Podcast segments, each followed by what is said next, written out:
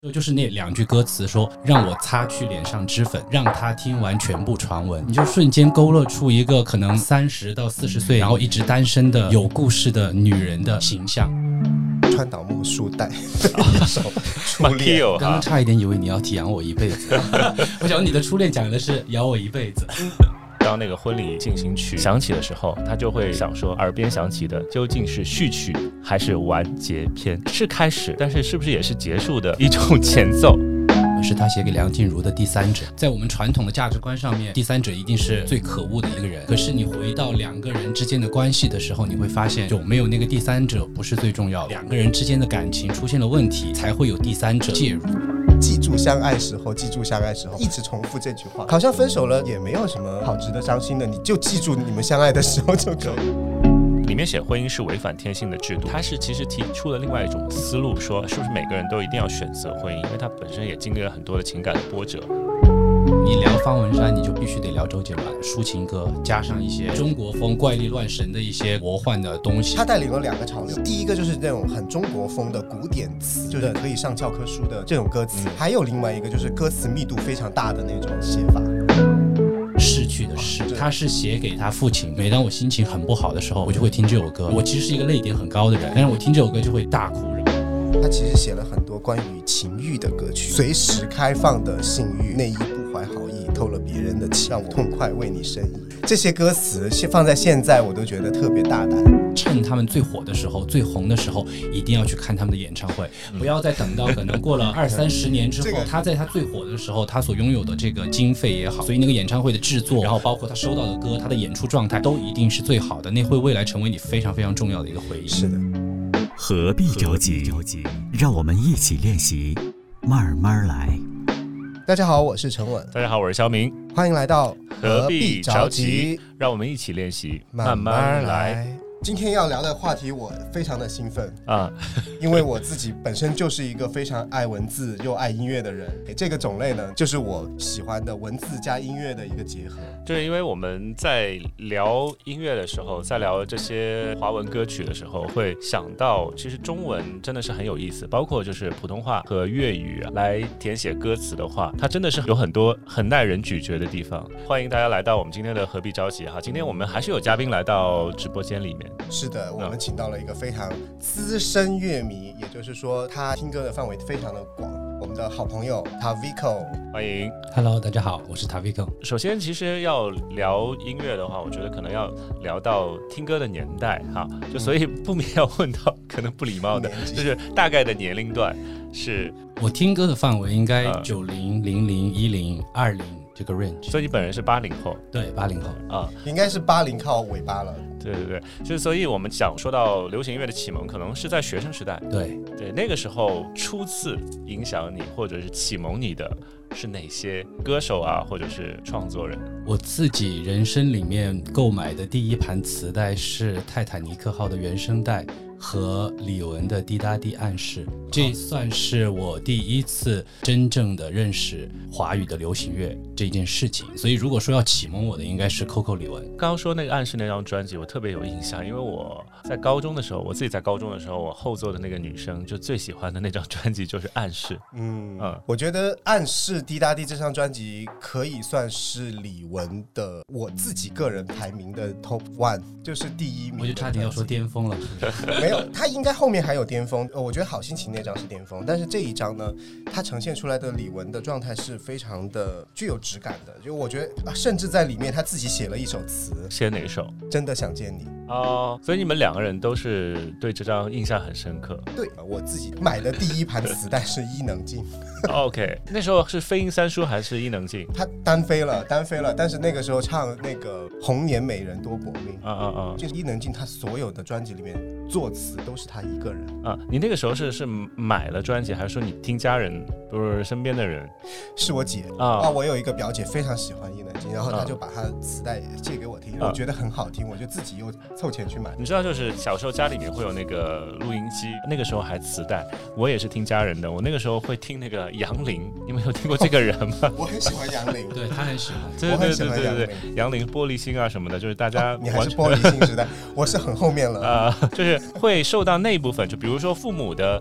音乐品味的影响，或者是身边人，因为我我我以前会去我舅舅家或者是我阿姨家里面，然后听他们听的歌曲，就是那个是最最初的启蒙，还不是自己自觉的去选择自己喜欢的音乐。嗯所以你嗯那个时候再往前还有吗？我再往前应该就是范晓萱的健康歌，然后呢，我小的时候耳濡目染的应该是我爸妈在家里面放邓丽君、蔡琴，其实邓丽君的歌词很优美，对，最近看到刘家昌的那些新闻也是，很感慨，对不对？对对但是那时候确确实有很多歌很好，就是那个时候是因为大家表达比较婉约，所以歌词好像也是那样的气质。我印象比较深的是，我那时候听邓丽君的《初次尝到寂寞》，我不知道你们有没有听过那首歌，很很很冷门的歌，好像他是第一次去香港录专辑，他是讲的初恋的心情，因为他那个时候好像十七还是十九岁，好像还没有恋爱过，然后他唱那个初恋，然后失恋那个心情，嗯，我觉得说到初恋这个话题，在华语音乐里面非常重要，嗯，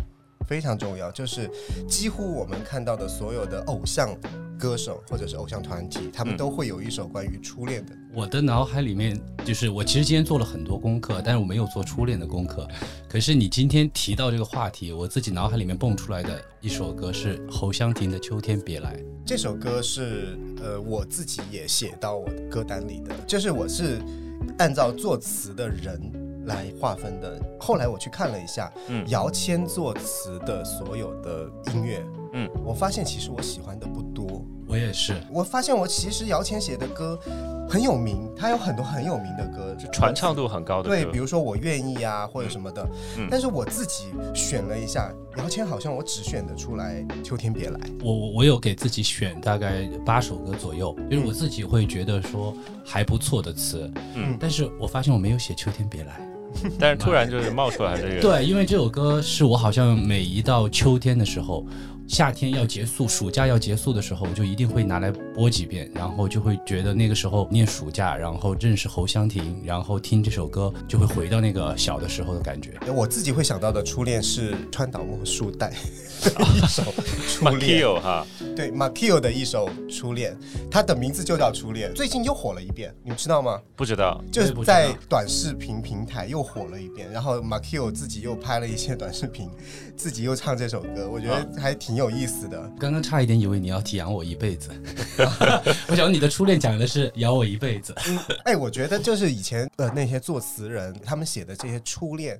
我都觉得特别的纯情，就是它体现出一个人特别的单纯。就比如说像李宗盛给苏慧伦写的那首《就要爱了吗》，他其实也是讲一个少女的一个一个初恋心事，就是对她可能马上就要开始恋爱了，感觉很蠢蠢欲动。他跟李宗盛写给其他那种都会女性的，比如说辛晓琪的这种很惨的情歌，完全不一样。嗯，我就发现，其实我们今天要讲到的一个重要部就是李宗盛。我觉得可能在每个人的心目当中，都会有李宗盛这个作词人的一个所谓的地位吧。因为我看过好几场的李宗盛的现场，就包括他的很大的就商业的演唱会，有主题的演唱会，包括我还去呃很小的一个场，就是当时滚石在广州有一个中央舞台，人数不多，好像是近千人，可能不到一千人，呃很小的一个场地，然后去听他的演唱会。我是觉得他本身是一个感情过于丰富的人，就是他是一个很敏锐的人。当我们生活当中，比如说跟朋友聊天，讲到一些你的感触的时候，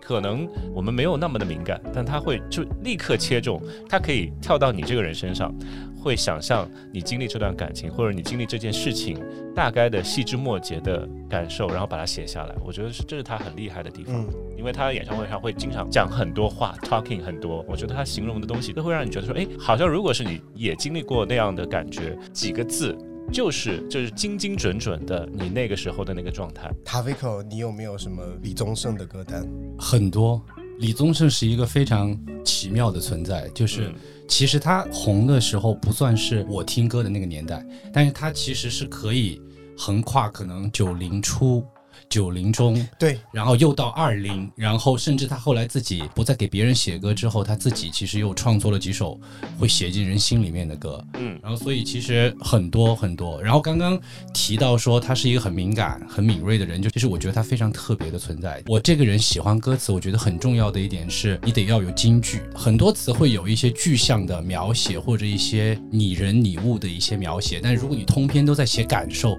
没有一些很重要的提炼，我就会觉得嗯。不 OK 啊但是你就会发现李宗盛会经常写到一些词，那几句你就会觉得哇，真的就是是有故事的人才写得出来。我自己个人有两首我特别喜欢的李宗盛，嗯第一首就是万芳的《不换》。不换里面，李宗盛写一些细枝末节，他会写说日剧太惨，说什么没有人催我回家做晚饭，它是一个很生活化的句子。十二楼的莫文蔚里面也是一样的一句话，会写什么工作了一整天，只喝了一碗冷汤。我就觉得他把很多生活里边的小细节放大了，放到一些本该抒情的这种歌词里面，但是他写的是一件事情，我就觉得这样就很带入。因为我之前好像看了一个报道，李宗盛说他为什么会这样去写词，就是因为他希望他写的所有的词能够让一个没有文化的工厂的女工都可以听得懂，可以唱到他们的心里去，所以他不会去咬文嚼字，也不会去写的很高深，对就他会以很生活化、很平实的一些东西去描述一件事情。我觉得这个就是他，我觉得做的最伟大的地方。我觉得他让很多歌成为经典，也就是他的功力所在。我找到刚刚我想提的一首词，这首词应该不算特别特别红的，他写给江蕙的《晚婚》哦是我非常非常喜欢的一首词。其实江蕙的国语歌我听的不多，然后嗯我也甚至不知道他给江蕙写过这首歌，所以偶然听到之后，就是那两句歌词说：“让我擦去脸上脂粉，让他听完全部传闻。”就是这两句话，你就瞬间勾勒出一个可能三十到四十岁，然后一直单身的有故事的女人的这样的一个形象。嗯我是觉得李宗盛在捕捉这些小细节的时候是做的非常非常的好。对，嗯刚刚我觉得陈稳说到了一点，我很认同的是，我觉得他是有意的去在最大的程度上寻找共鸣，因为他知道他自己做的是一件商业的事情，对他是一个商业的词曲创作人。我写完这首歌以后，我把它铺到最直白，能不能让更大一部分人有感觉？嗯，这是他的非常厉害的地方。你刚刚说到很多的歌词，我我自己也有印象深刻，比如他在《鬼迷心窍》里面写“春风再美也比不上你的笑，没见过的人不会明了”，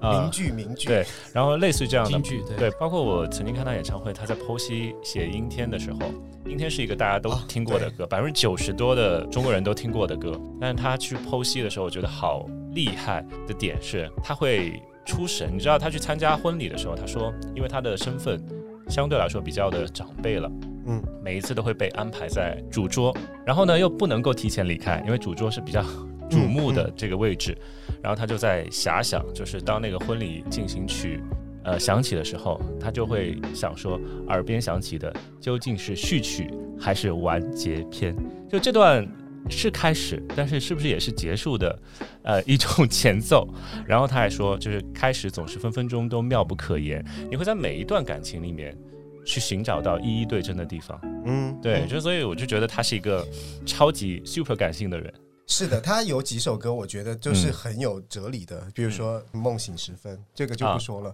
还有就是《伤痕》，就是写的全是那种哲理性的，女人独有的天真该留给你。然后刚刚刚刚你们在提到说有没有什么歌有给你们一些启发和成长，或者说歌词对于一个人成长的经历到底有一些什么样的帮助？嗯就提到李宗盛，我就突然又想到一首很重要的，在我的这个三观价值上面是有改变的一首歌，是他写给梁静茹的《第三者》。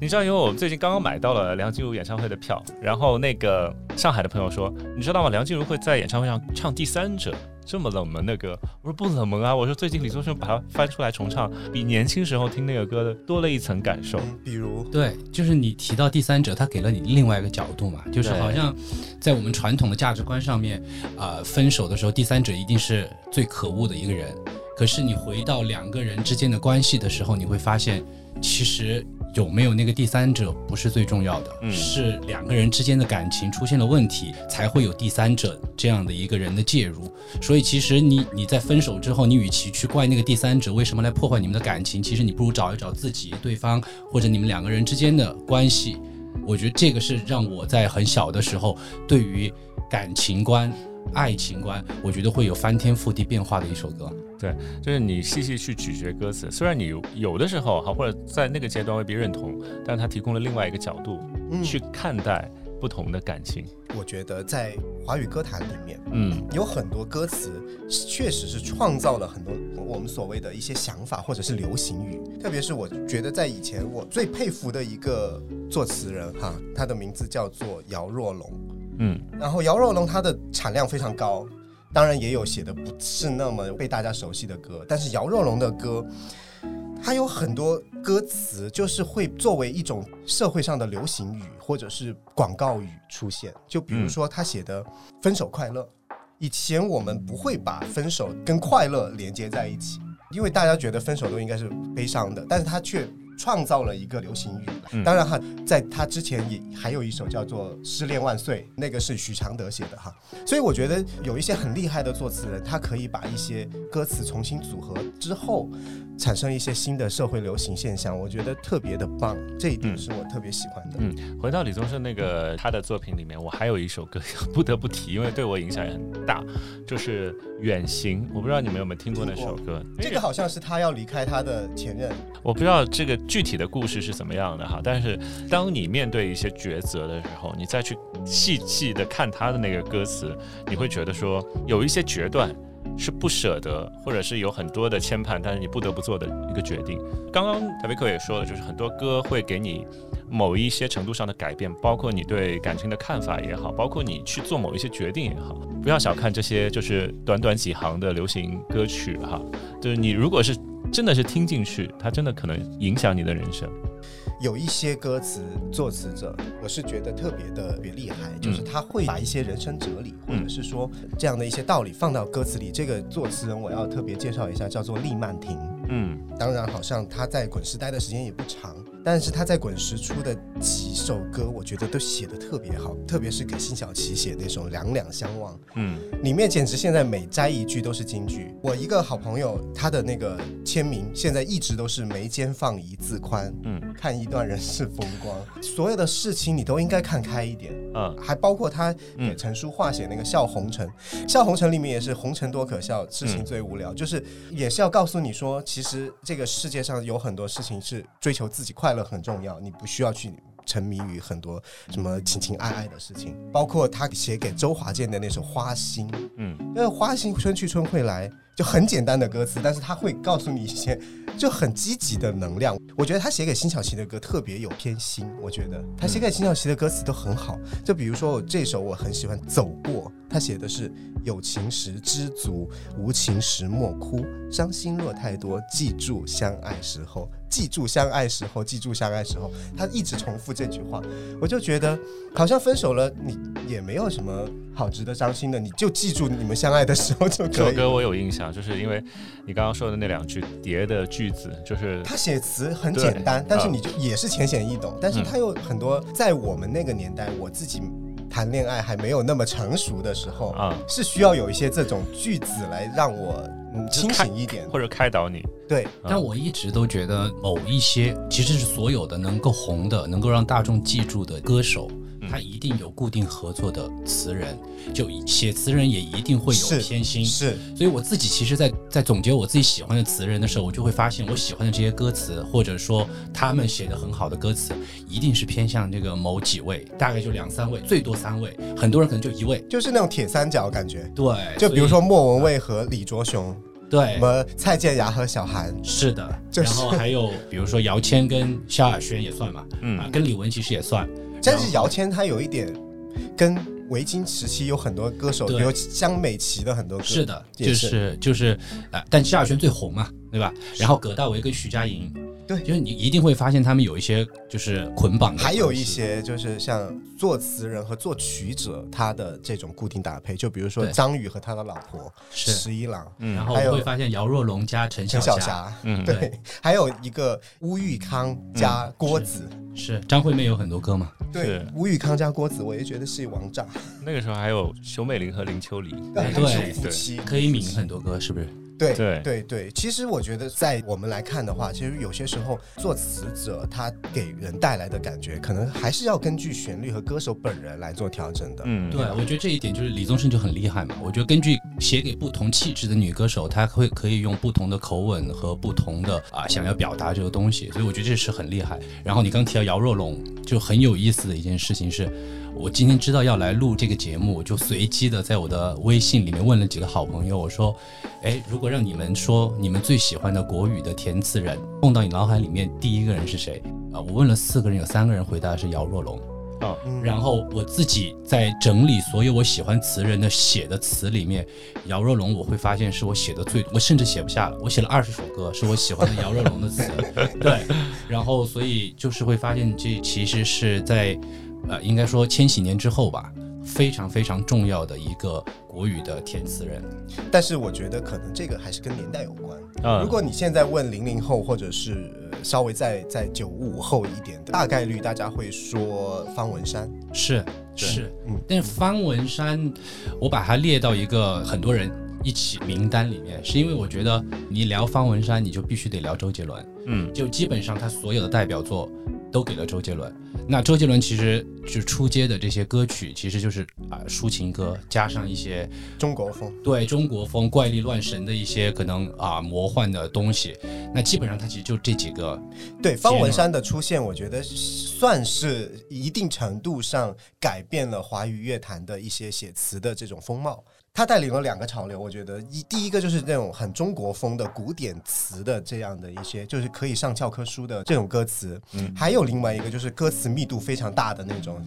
写法。嗯以前特别是在华语乐坛里面，确实是很少有这种歌词密度很大的这种。是，嗯是，或者说我们今天来聊一聊说，就你喜欢一个填词人，或者你喜欢一首词，到底是在哪些方面让你喜欢？我还蛮好奇这个点。你可以先来说一下你自己为什么会喜欢一首歌？我们会一般会觉得它是不是唱进了你的心里，或者唱了你的一些经历？对，我觉得这个就是我喜欢一首词最最重要的一点，就是它有没有让你有共鸣感。其实就是你得经历过那些事情，你才会有共鸣。嗯然后正好他又写到那些点上面去了。这个东西是我看一首词写的好与不好，我觉得是最重要的一点。好，然后你再可能看，我觉得写失恋或者写恋爱，一定会有很多个词人在填这些事情。那他所用的词是不是够优雅，或者说特别，或者他用的某几个比喻是不是你真的从来没想到，但是又真真实实发生在你生活当中？如果他会给你这些小惊喜啊，我就会突然觉得这个词人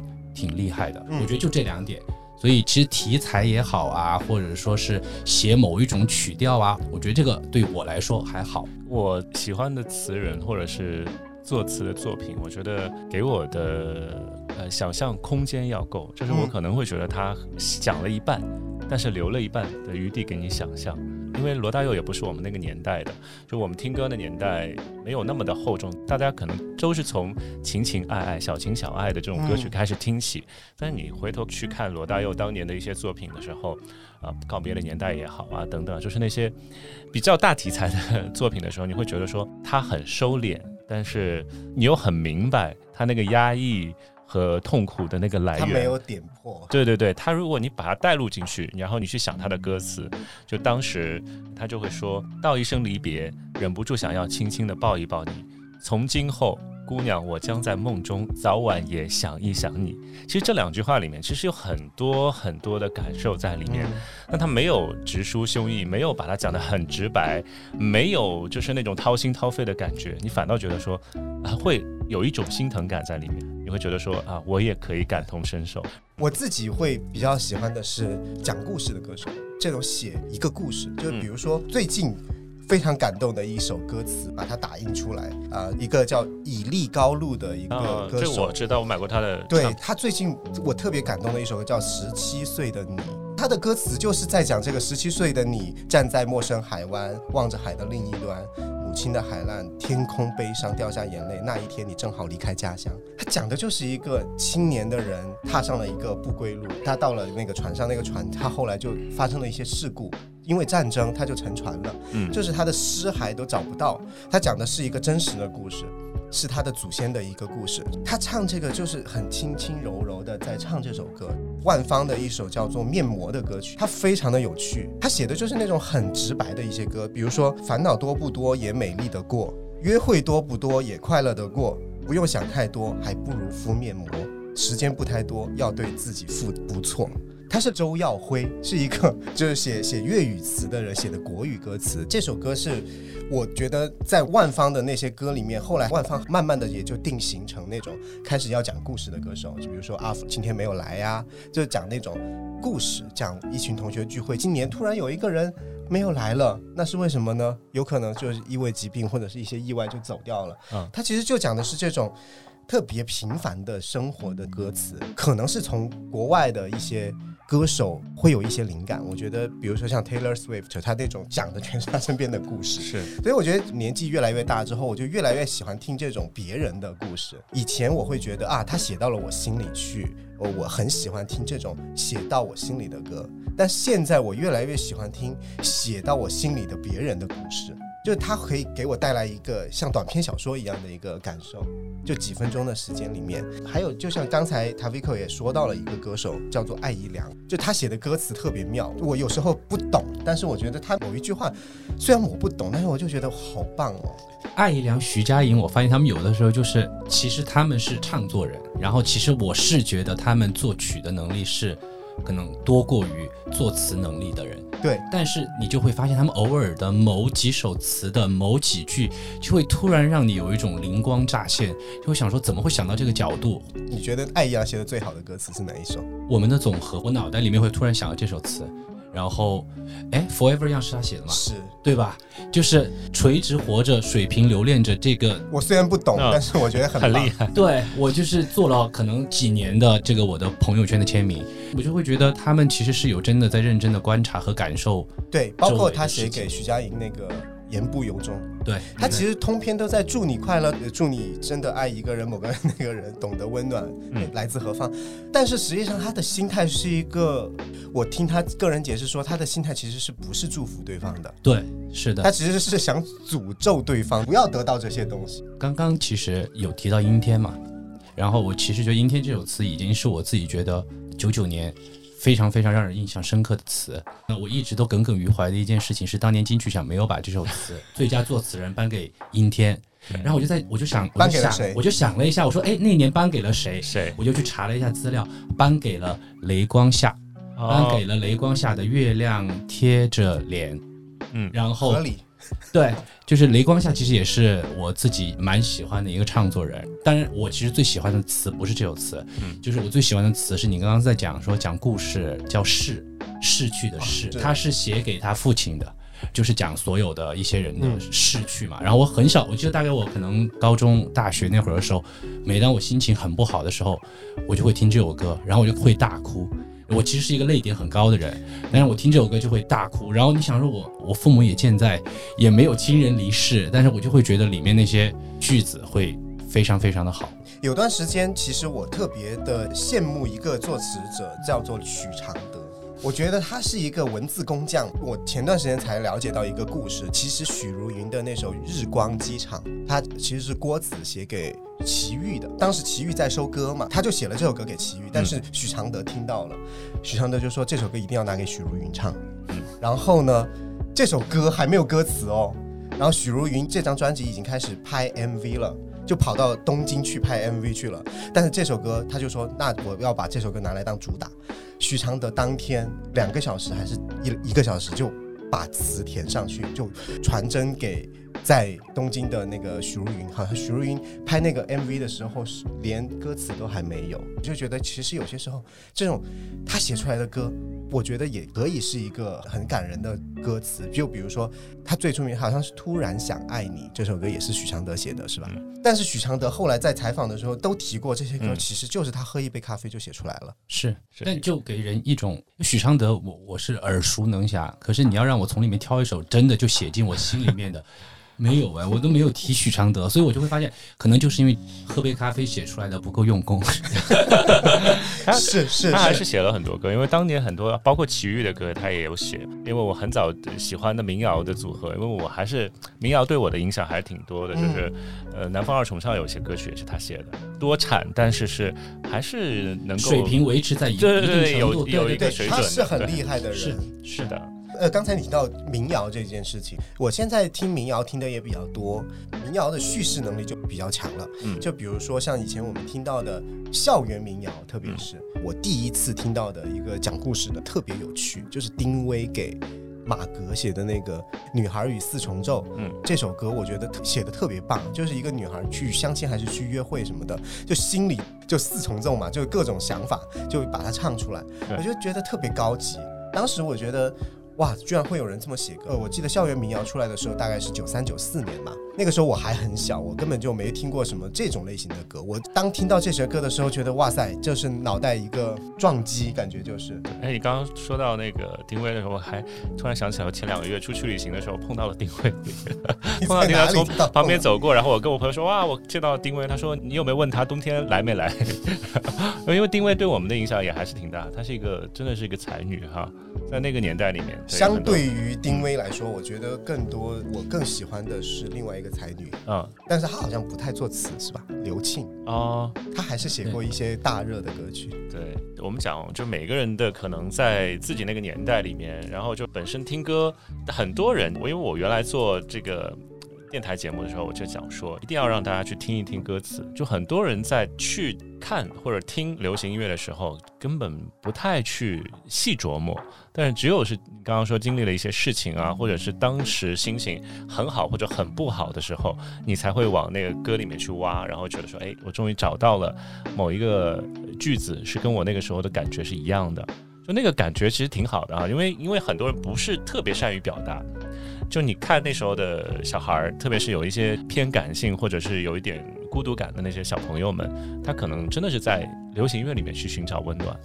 但是我不得不说，我有一些歌词，我自己个人觉得是特别庸俗的。就比如说什么“男人不该让女人流泪我其实最近有在反思这件事情，就是我以前可能跟你是一样的角度，说好像嗯有一些词就不应该怎么怎么样，但是你刚刚说的那种歌词就可以让他们去接受，所以我觉得歌词这种东西它是服务于大众的，就有可能就是呃存在即合理。对，是就是这个理由，因为你包括有很多的填词人，他未必每一首歌写出来的歌，刚刚说许常德五分钟写一首歌，未必每一首歌都是挖心的去写，呃，他可能会琢磨到说，呃，我这首歌这样的旋律配什么样的歌词，可能更能够得到更多人会喜欢，或者我能够把这首歌传唱出来，比较现实的一个考量在里面，我觉得也很正常。”，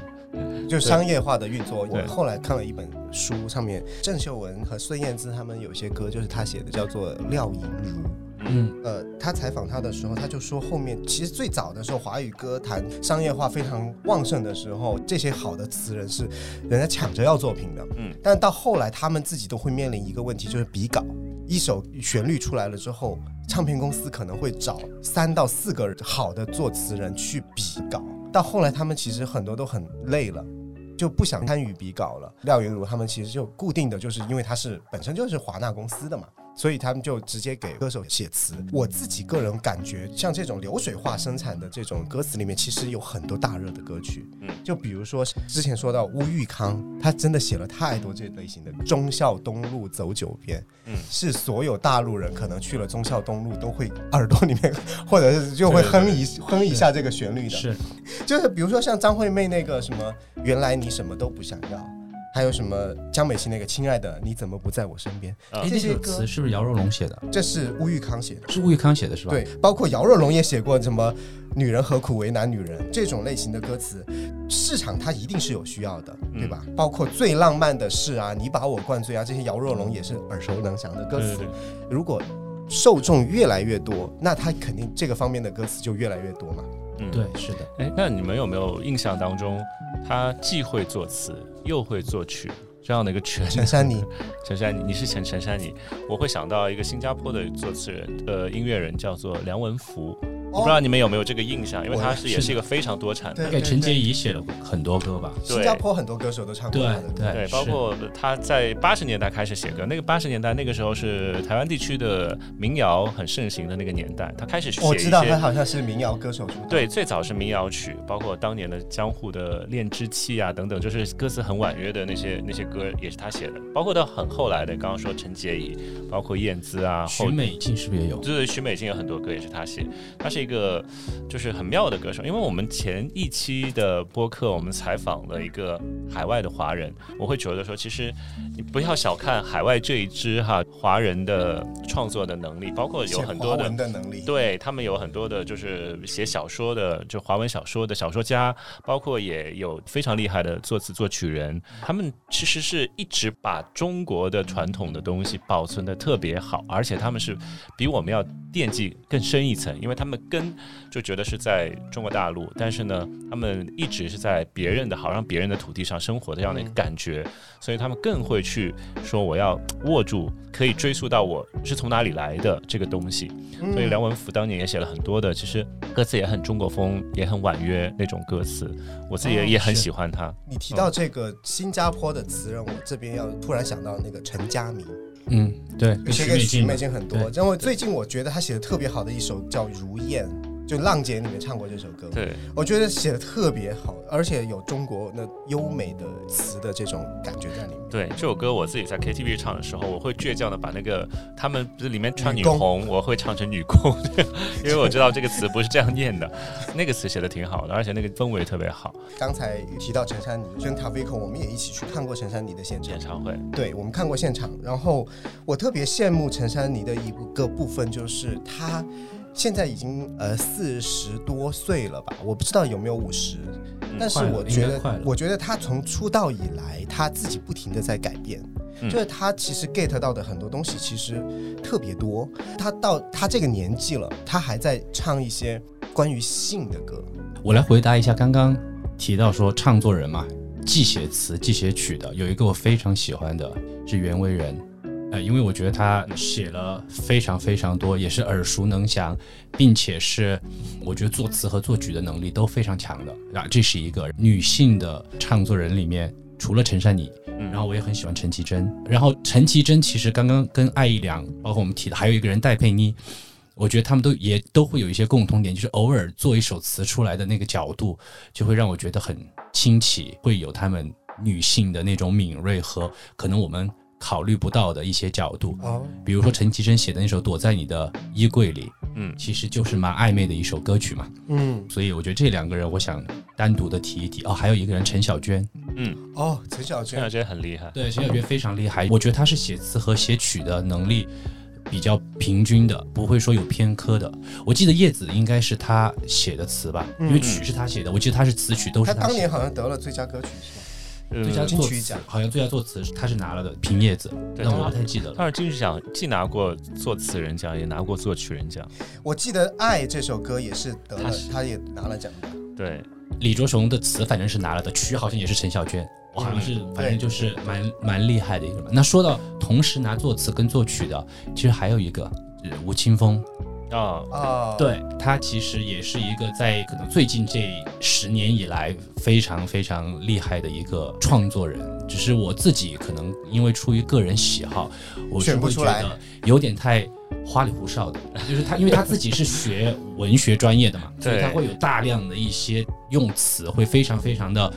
啊、不走寻常路。然后呢，可能我觉得会有一些文人的这种清高就我是觉得，就比如说当时女爵 这种词，我就不知道他在讲什么。是是，但是他当然一定有写的很好的词，只是说可能你让我来挑特别特别喜欢，我可能脑海里面也想不出来。其实我自己特别想分享一下，就比如说像陈珊妮，我特别喜欢的地方在于她其实写了很多关于情欲的歌曲。嗯，因为我很少看到有女歌手会愿意去描述情欲。她描写情欲，比如说她在《完美的呻吟》这张专辑里面，几乎都是在讲这件事情。嗯就比如说《呻吟》这首歌里面，她写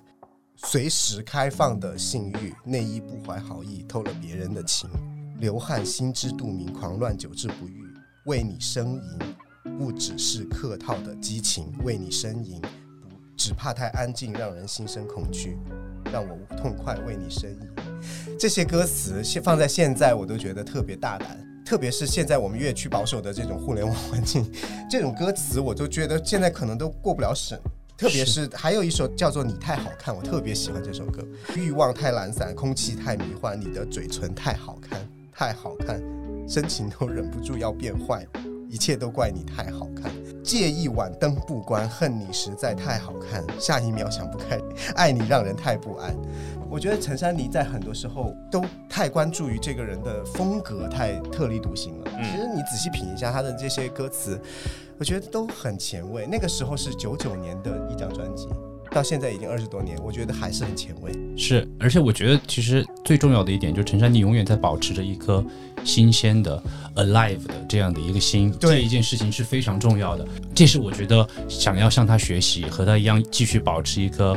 呃勇于去接受新鲜事物的这样的一个心态。我曾经去呃看很多的呃歌手去聊呃关于流行乐这件事情，包括王菲啊，像这种代表性的人物也会说，流行乐就是一时的，流行乐好像就是一代人的一个东西，就它没有办法再延续，或者是永远是有有那个作用在。但是我现在看来并不是这样，就是你翻看有的时候不是我们那个年代的那些歌，因为情感还是有很多共通点，就是包括对对对，那它包括七十年代、八十年代的歌，有一些被重新翻出来，就可能小朋友们只记得新的歌手唱的版本，但是他们也会有感觉，所以我就觉得华语太厉害了，就有很多精妙的组合，然后每个人去用它的方法不一样。就会可能带给你的感触都不同。我们下一期可能会讲粤语歌，粤语尤其也是这样，它是一个很特别的方言，它可能原来还做过官话，保留了很多的古代用法的一个语言，就会让你觉得可能更多可以挖掘的很神秘的一个语言。对我我是觉得，就是一个流行歌手或者某一个流行的事物这件事情，它可能不会是永远的，嗯但是一定会有传承和延续这件事情。当你可能作为一个作词人或者作为一个歌手，你在这个时间段保持活跃，嗯你。曾经过往的这十多二十年，或者你小的时候，你一定是听某一种流行音乐长大的，或者你是听某几首歌、某几个作词人长大的，或者你因为某个作词人而爱上了、走上了作词这个路，你就会在不知不觉当中受到影响。然后这个影响其实去追溯来是蛮好玩的、蛮有意思的一件事情。其实刚才我们提到的很多作词人，基本上就来自于台湾嘛。嗯然后我现在我们仔细想一下，现在你们有没有特别觉得 OK 的内娱在活跃的这种作词的人，或者是说曾经的作词人，曾经感动过你的那些写的歌词的人？我想分享有一个非常不红，他压根儿就可能还没有出道，他是在选秀节目里面唱了几首歌的一个男生，但是他写词的能力就是给我冲击到我每听，包括今天早上我在家里面去回顾那几首歌的时候，嗯我仍然起鸡皮疙瘩。他叫吴瑶涛，啊他是最近有参加舞台二零二三那个节目，嗯然后他其实是一个 rapper，他写词的叙述的能力，然后京剧的能力和他在唱歌当中传递出来的这种年轻人的生命力，就是我每一次都会被击中。我是非常非常希望他能够红的，我希望有好的唱片公司能够签他，然后他能发片。所以他其实他其实写的很多首歌会让我想到宋岳庭，嗯就是会把自己过往的一些经历，可能他只有十八岁，但是这十八岁以来，他把他小的时候的感受，他看到他爸爸、他妈妈的这些感受，他现在自己作为一个学生的感受，到他看到身边的他所谓的大人的感受，他都能融入到自己的这个。歌词里面，所以会非常的冲击。我是真的每一次看都会起鸡皮疙瘩，所以我想额外的提一提这个。我们好像又忘了一个时代，就是前几年开始流行的嘻哈时代，在我们的中文世界里面，其实都没有缺乏过 rapper。像我特别喜欢蛋宝，蛋宝写的所有的歌词，我都觉得特别有意思，很有趣。他不是一个愤世嫉俗的人，是。他写的全是家常音乐，我觉得就是 他说他有一首歌就叫对他，他有张专辑就是家常音乐嘛，但我就觉得特别棒，嗯。因为他也写大爱，他写人间的善良很多东西，又写鸡毛蒜皮，嗯。但是他不会写我就是第一，我就看你不爽这种歌词，因为我觉得好像 rapper 就喜很喜欢把这种态度表明出来，但是我觉得这个是初级的，蛋宝他们已经玩到了一个更高级的状态，就是我我云淡风轻，就是我们。中国人特别喜欢这样的一种状态，就是看山不是山，看山又是山，这样的一种状态，让你觉得很轻松。你听这个，他没有太多愤怒。嗯，你们两个是刚刚去看过 live 的演唱会，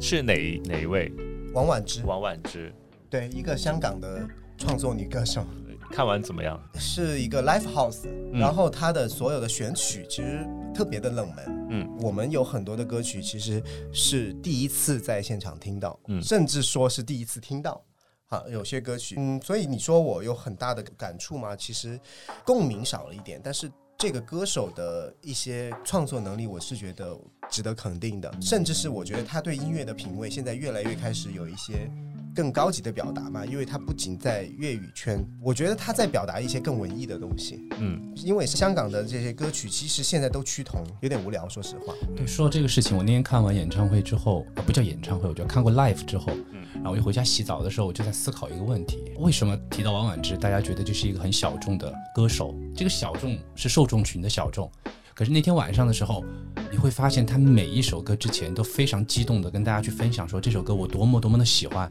这是我自己在录的所有歌里面的前三名。当他唱出来的时候，下面的人的反应其实就还好。创作者如果是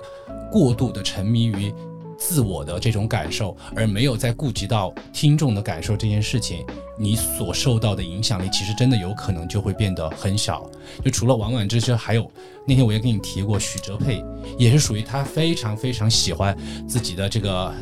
所谓的创作也好，作词，尤其是作词，我觉得作曲可能都还好，就作词上面。但是你听到那些词，你就会觉得你 get 不到这个创作者的这些故事。嗯那我想说，那怎我就在想怎么办呢？我我这么喜欢这些歌手、这些创作者，那可能他们每一首歌之前，可能得给你写个故事，得让你先知道这首歌的前因后果、背景、经历，然后你才可能带入。但是不可能嘛。所以我觉得，就还是这些伟大的作词人们，他们能够更加精准的、更加能够照顾到大众的感受的这些词，所以他们红了，所以他们是我们觉得非常非常优秀的这个作词人。这是我回我那天晚上在思考的点。刚刚 Vico 说到这一点，就是其实我们在讲流行乐的时候，就会讲到大众和小众这个概念。但是你会觉得说，你有的时候去一个很小的场地，比如说八十、一百人的、几百人的那种场地，去听一个可能大家并不熟悉的歌手的时候，你也会有可能听很大众的这种流行音乐不不一样的感觉，或者是你可能会觉得说，哎，我碰到了一个珍宝。就是你碰到有一些就是你还没有被大家认可的作词作曲人也好啊，写书的人也好的时候，你会有两种感觉，一种是希望他不要出名，希望他不要太走大众的路，不要去迎合。那另外一方面也希望更多人能够听到他，就是有两种心理，这个就是很妙的。然后我觉得就是。不管什么样的音乐类型也好，或者是它本身的个性也好，都允许被存在，这个是一个很好的事情。对，就，是就允许有一部分人就有这个爱好，可能听不进去，我也不理解你，但是我觉得你在自得其乐的时候，我感觉也很好，我为你开心。个人觉得，嗯就是所有的发唱片的歌手对都是小众歌手，啊，因为现在的大众歌手叫什么？就是抖音上的歌手。嗯我也很希望鼓励，就是还在发唱片、还在维持唱片工业的这种这种传统的一些歌手，我我觉得我们大家还是特别需要去鼓励他们。嗯但是我当然觉得哈，就是抖音上的这种歌手，大家也可以多去听一下，就是因为时代确实是不一样了。对，我觉得就是 QQ 音乐上面的歌曲，你如果听下来你觉得不喜欢，那也没有关系。而且我觉得就是包括音乐人他自己也会有不同阶段的变化和成长。我觉得听歌人也是一样的哈，因为我们小时候，真的我那个时候是每发一张唱片，跟着那个排行榜去买唱片，买那个那个时候还是磁带，好像我一定要收集全，那个买了二三百张，然后真的后来听过了这个二三百张，才渐渐的形成了自己。喜欢的那种听歌风味啊，音乐的品味也好，或者喜欢那一类也好，然后甚至是你你在呃听过了很多种以后，你选出来以后，你很乐意跟身边的人去分享你自己真的能够留在你呃身体上的那样的一个东西，让大家自己去经过。才可能知道。对对，其实我一直都有一个观点，说音乐也好，电影也好，你所谓的品味这个东西，都是时间积累起来的。是你听的多了，你看的多了，你才能够分辨出什么是好，什么是不好。嗯。然后刚刚包括肖明提到说自己会有心态的变化，歌手也有心态的变化。就我以前其实蛮偏执的，我是觉得说。就应该同步，因为你喜欢一个偶像，从你第一次认识他那个时候，他唱的这些东西，随着你在成长，他在成长，其实你们都会有在不同的时间段想要表达和想要收获的这个心态。然后你会发现，如果这个歌手他能够跟着歌迷的心态变换，会真的是很长红，或者他真的会拥有很多死忠的粉丝。我突然想到脑海里面想到的，陈珊妮是一个，蔡依林是一个，然后国外的 Taylor Swift 也是一个。但是你也会发现，有很多的歌手就是他们变成说，我就想表达我想表达的东西。嗯，你喜欢你就喜欢，你不喜欢那也没办法。所以你就会发现，歌迷其实就会流失，或者他也会吸引一些新的歌迷。那慢慢的可能你就不红了，或者慢慢的你甚至会越来越红。心态的转变，歌手要不要去照顾这个听众的？我们以后可以再开另外一个话题再聊。但我觉得这是很重要，也还蛮有意思的一件事情。那今天我们在每个人说两句。你们受到影响最深，或者是你最想推荐的一两句歌词？我如果是我的话，我可能会推荐齐豫的歌。我因为齐豫是影响我最深的华语歌手。我脑海里面第一想出来是《飞鸟与鱼》，那首词好像还是他自己写的。对，我先说一个吧，我自己特别想推荐陈珊妮的《来不及》，我觉得写的特别好。特别是我在读书的时候，还是一个小孩的时候，听到这句歌词叫“你的皮肤都穿松了”。来不及为你抹点粉，当时觉得哇塞，皮肤还可以用来穿松了，是有点 creepy，但是你又会觉得很很妙的一个比喻，对，就是就是，我就觉得这种比喻真的太棒了，我特别喜欢很会比喻的人。可是我想分享的，它是一整首词，哎，都没有重复的段落，我所以我想直接念这首词，这是你非常喜欢的歌手的一首歌，是万芳的《半袖》，是姚若龙写的，我也非常喜欢这首歌，对。然后我其实我把这个词拿出来，可能已经半个小时了，就一直想要找个话题介绍这首歌。然后你给了这个机会，我就想把它念出来，好不好？嗯。因为我觉得这首歌它就是一个描摹一个场景，甚至可能就是那么一瞬间的一个场景。对。但是它给了你很多很多的遐想，它会让你在每一次听到这首歌的时候，你就会想到可能高中生太阳，然后在植物的前面，然后你骑着单车经过，可能看到了你自己非常喜欢的那个初恋也好，暗恋的对象也好的那个感受。啊，我开始念好了。我凝视你的侧脸，你默然数着木棉，骑单车的少年结伴呼啸追逐笑颜。在街角那家花店，我停在红玫瑰前。你迟疑的瞬间，回忆也走得好远。你爱穿宽松的衬衫，你抗拒任何被束缚的感觉。沉思的我落在你身后，而你头也不回。风扬起你的衣袖，无声的翻飞，无声的挥别，撕落的玫瑰像眼泪。赶上前和你并肩，发现你领口边缘有一根我的发，斜斜在你胸前依偎。把我伸出的手轻收回，还是留它给你做纪念，代替我多陪你一会儿。送你穿过对街，风扬起你的衣袖。就像一双白色羽翼，越飞越远，越飞越远。这简直就是一首诗。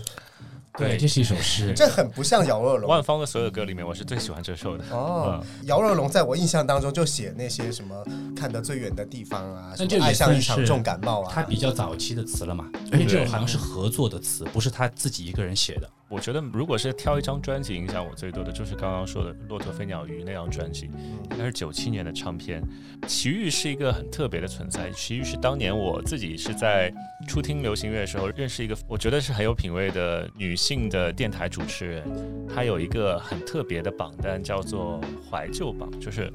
因为我们那时候听的全是新歌榜，它是一个完全由老歌组成的榜，真的还是有人投票呀，就是那个去写信给电台说这周我要选哪些哪些歌曲，我认识到了齐豫和他的就很多当年的很多的歌，《绝》这首歌，我就觉得就那么挖心的一首歌，因为它是一个绝好像是革命年代里写面，的，对，它是那它是有一些嗯根据语气书，呃，然后反过来给他来回信这样的一个口吻去写的歌，包括有一点念唱感觉的《幸福》那首歌，他这个歌是齐豫自己写的，就讲了很多的关于婚姻的、关于感情关系的等等的一些思考。里面写婚姻是违反天性的制度，但是他不是说绝对句，他是其实提出了另外一种思路，说，呃，是不是每个人都一定要选择婚姻？因为他本身也经历了很多的情感的波折，你会觉得他是特别挖内心的去写了一些东西出来。而那张专辑，我就觉得到现在来听，还是有很多的东西是值得思考的。嗯，如果是选一张唱片或者是某一首歌的话，我可能会选《幸福》齐豫的那张专辑。我我对这张专辑除了印象很深刻以外，还有一个很重要的原因，是因为当年他击败了 Coco 的《每一次想你》，拿到了金曲奖最佳女演唱人。啊哦，对，我其实是想要去找说到底谁赢了李玟这件事情，然后发现的是奇遇这张专辑，因为它也不是我年代的，然后我去听完之后就非常喜欢，然后我有我有这张碟的几个版本的 CD，嗯，非常非常喜欢。嗯，那我们今天就非常的感谢 Tavico 来跟我们分享一些关于华语音乐的歌词这部分的一些回忆，也希望大家能够一起跟我们来讨论一下。对，如果是就是关于流行乐啊，或者是大家自己听歌的呃这个经历，有什么样的一些好的话题，也可以给我们来说一说哈。对对，尤其是你们两个刚刚听完 Life 所以我就有一点是特别建议大家，因为我身边朋友，我有的时候问他说。他说我没有听过任何一场演唱会，但是我有喜欢的歌手。我说你有生之年一定要去听一听你喜欢的歌手的现场，就是那个现场的化学反应，那 chemistry，包括其实你你也是现场的参与的一份子，可能你和你在现场的，就是你和你那个喜欢的那个人的交互。就会形成那一场不一样的东西，永远留在你的记忆里面。我还我还要再补充一句嗯，说就除了说你要去看自己喜欢的歌手的演唱会这件事情，嗯，我还要再建议一条是。趁他们最火的时候、最红的时候，一定要去看他们的演唱会，不要再等到可能过了 二三十年之后，这个你再去这个真的看感感触不一样。对，所以你你不一样，那个、嗯而且他在他最火的时候，他所拥有的这个经费也好，所以那个演唱会的制作，然后包括他收到的歌，他的演出状态，都一定是最好的，那会未来成为你非常非常重要的一个回忆。是的，就像之前蔡康永说过这句话，他说：“你听过他的只是他的录音而已。嗯，你如果要真正听一个人唱歌，是不是你就是要听得到他唱歌，他在你身边唱歌，这才叫你听过他唱歌。我觉得他说这个道理很妙的，就是说你没有去看过演唱会，或者你没有看过他的现场，你是没有真正听过他唱现场的。我觉得我们下一期可以聊一下。”现场分享一下我们听过的好的演唱会现场、烂的演唱会现场，都可以聊一聊。我觉得这个是一个很好的话题，因为我跟 Tavico 一起看过很多场演唱会，我们也有很多想吐槽的东西。呃，谢谢 Tavico 光临我们的节目哈。下一期我们会聊广东歌，那我们也会请到一位在香港的写作词人的书的这样一位朋友来跟我们连线，来跟大家再继续的分享我们的广东歌词。嗯，好，那我们下次见喽。谢谢 Tavico。谢谢谢谢大家，拜拜谢谢两位。拜拜。我凝视你的侧脸，